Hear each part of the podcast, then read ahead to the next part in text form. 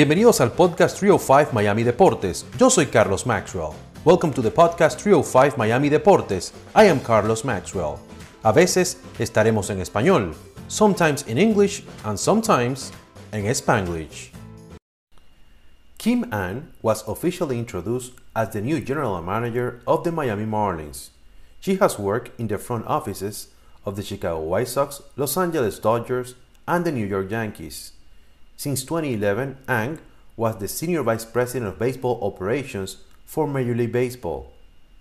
Here are her first words as she was introduced at Marlins Park. First off, I want to thank Bruce and Derek and the entire ownership group for this absolutely wonderful opportunity. Uh, it absolutely means the world to me. Uh, I also want to thank my past bosses, uh, Brian Cashman, Dan Evans, Paul DePodesta, Ned Colletti, and Joe Torre. Um, each of them has had a hand in making me the executive that I've become. So thank you. Uh, I'd also like to acknowledge my mother, who was absolutely relentless in her pursuit of me becoming successful in whatever it is, never, whatever it was I was uh, doing.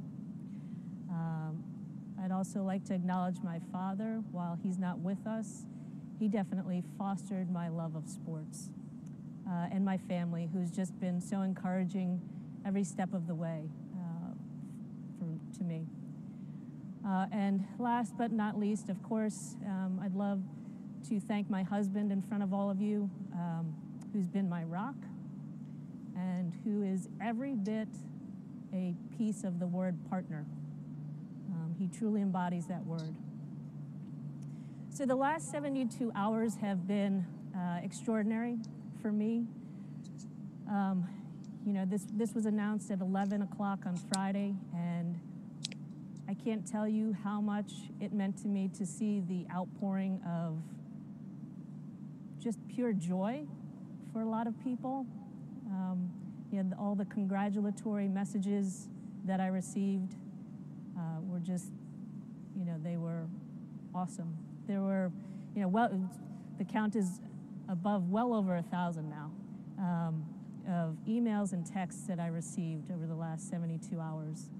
Uh, but after, you know, after receiving these these congratulations, it really made me take a step back and realize you know, just how many people I've had a meaningful intersection with over my career, um, and they come from all walks. Um, writers reached out, former players, current managers who used to, you know, we used to work together, um, scouts, coaches, front office executives.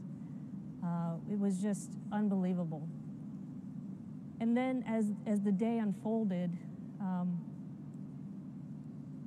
you know, I was able to zoom out a little bit and realize just what was going on and just how much impact this was having, um, you know, over social media. Um, and it really became about me being able to share the moment with so many. Um, I was watching text threads between friends, um, family members, and you know, again, they were posting social media posts in these threads, and I was getting to see really what the chatter was out there. And it made me realize that it really was a, a glimmer of hope and inspiration for so many. That if you work hard and you persevere and you're driven and you just keep going, that eventually your dream will come true. Kim Ng has 30 years of experience in the world of baseball. She had been interviewed by other teams in the past for the same position. You know, the next part of it was reflecting on what it took to get here. And, you know, as I mentioned, the, you know, the perseverance and the persistence. But I think something that should really not go unnoticed um, is really it was fearlessness.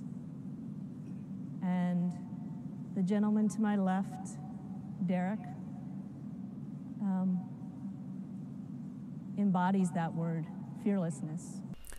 She reflected about her time with the Yankees when Derek Jeter, now Miami Marlins part owner and CEO, was a player in the Big Apple.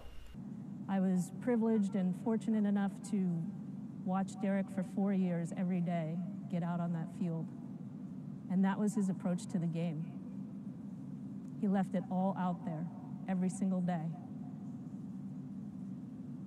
Fearlessness out on that field. And now with this, we see it off the field. So, Derek, thank you again. Ng also spoke about what she found when she was doing her research on the Marlins. You know, one of the things that in my research uh, of the Marlins organization, you know, I was perusing the media guide and I was looking at the staff pages. And it struck me that there were just so many different types of people that, that currently work here.